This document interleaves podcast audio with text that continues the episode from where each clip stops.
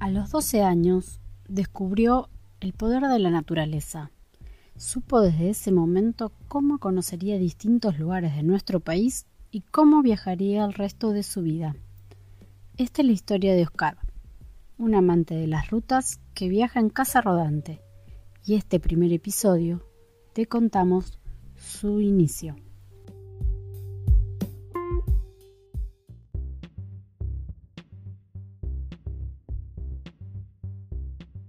Este es el podcast. Viajar es vivir dos veces. Una historia en marcha.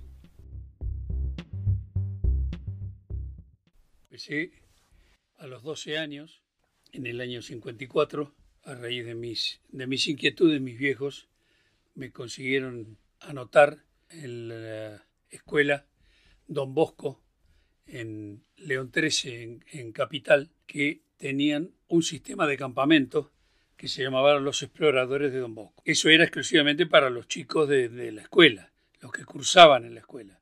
Pero eh, yo no cursaba en esa escuela, cursaba en otra escuela, eh, pero lograron anotarme porque quedaba muy cerca de mi casa y, lograron anotarme a, mí y a mi hermano. Este campamento de los salesianos eh, nos inició con las prácticas, con el orden, con la comida, con la forma de, de hacer, de armar las carpas, todo eso lo, lo, que uno, lo que a mí en ese momento me interesaba.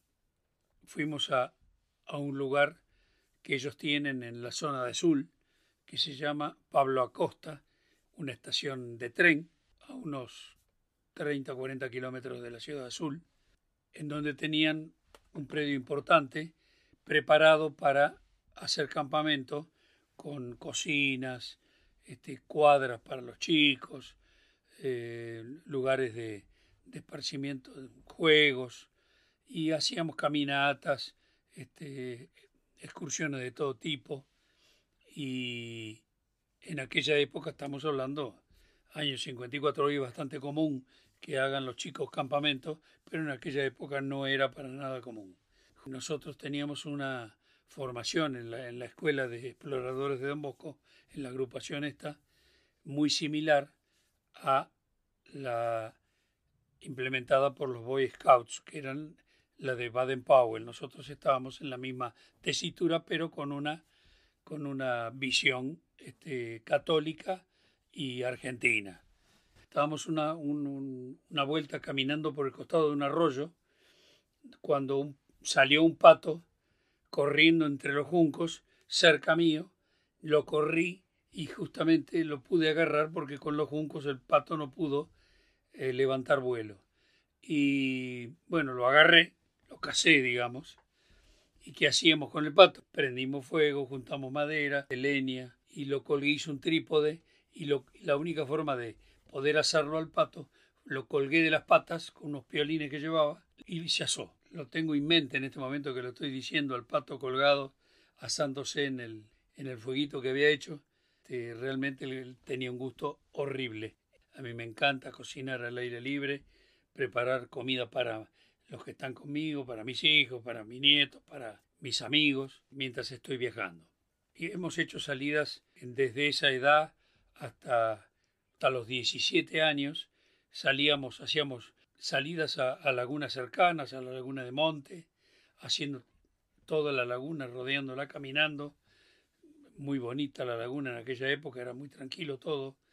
Este, nosotros llegábamos en tren a, a Monte, generalmente salíamos el viernes a la tarde y estábamos allá en Monte eh, alrededor de las 7 más o menos, caminábamos una hora y media y llegábamos a un lugar que se llama el puente y ahí hacíamos la primera noche.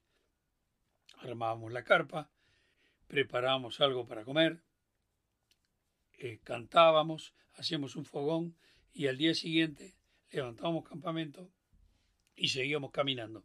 Caminábamos hasta la otra punta de la laguna, el lado izquierdo, que también había un bosque muy lindo de, de eucaliptus y bueno, estaba todo, todo salvaje, todo, no había nada, nada preparado. Y eso es lo que nos gustaba justamente.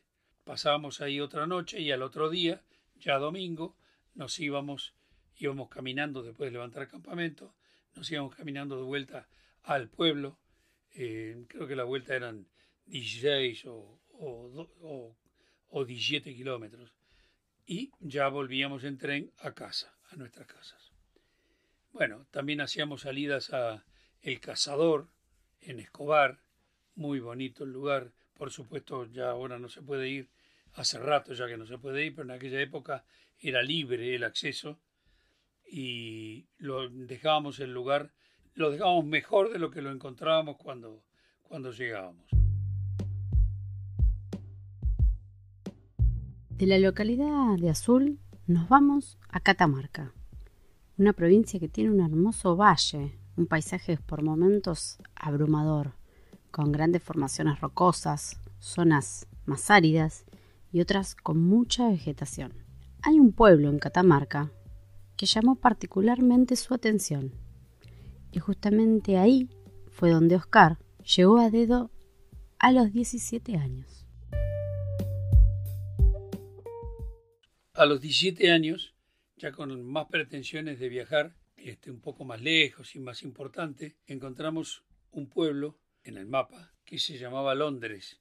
Nos llamó la atención ese, ese nombre, por qué razón se llamaba Londres, y bueno, eh, en los planes estaba verificar, a ver cómo era que se había surgido y ir hasta ahí, eh, por ponernos una meta. Conseguimos un que nos llevaran un agente de transportes El Mosquito, ya conseguimos el viaje de Buenos Aires-Córdoba, que ya era bastante en ese momento, era más de la mitad del recorrido, y conseguimos entonces viajar en ese transporte, que era el que hacía el acarreo de los autos de la fábrica Kaiser ICA de Córdoba a Buenos Aires. A raíz del contacto que tomamos con los choferes que nos llevaron hasta allá, nos invitaron a que si queríamos volver con ellos, cuando volviéramos de viaje, combináramos nuestra llegada al depósito de ellos ahí en, Córdoba, y lo cual nos pareció este, razonable. Seguimos nuestro viaje a, a Catamarca y llegamos después de unos días a ese pueblo que se llamaba Londres. Que ahí averiguamos por qué, a raíz de qué, se, por qué tenía ese nombre, y nos informaron que se llamaba Londres porque fue en honor de la esposa de la reina consorte del rey de España. Estamos hablando de los de año 1700. Es un pueblo que fue fundado cinco veces. Esposa del rey de Inglaterra era española, era María Tudor. Entonces por eso le pusieron el nombre de Londres a ese pueblo. Una característica de, ese pueblo es que en aquel momento no, no nos enteramos, lo supimos, yo lo supe 30 años después, cuando llegué ahí de vuelta, paseando, que en ese lugar, muy cerquita, 6 o 7 kilómetros de, del centro del pueblito, estaban las ruinas incaicas más al sur del continente, que se llama el Xincal, el Xincal de Quimivil.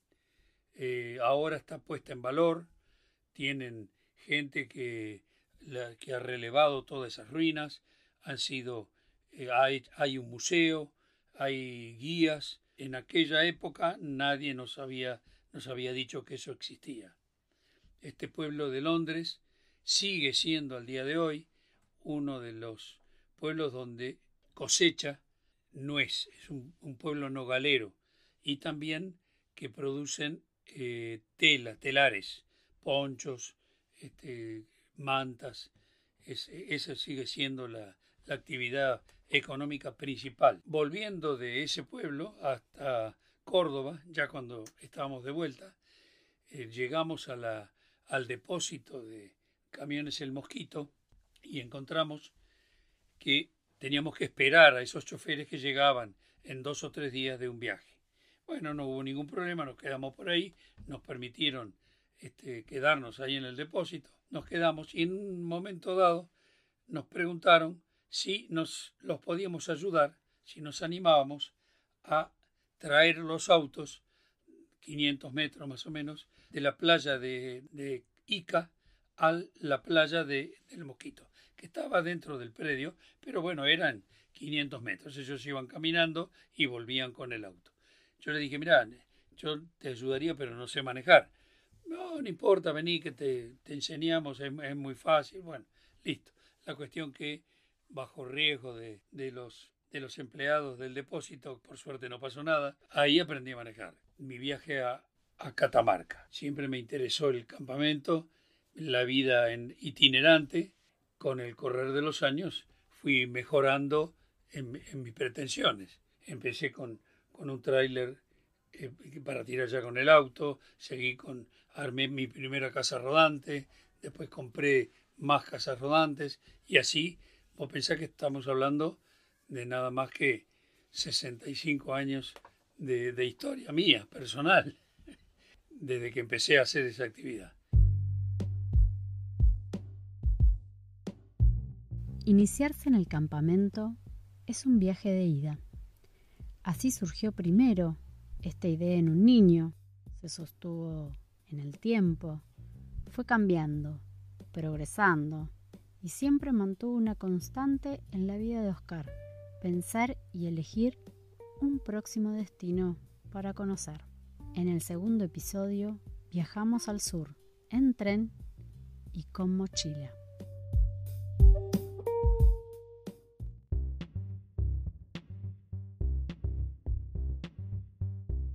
Este es el podcast. Viajar es vivir dos veces. Una historia en marcha.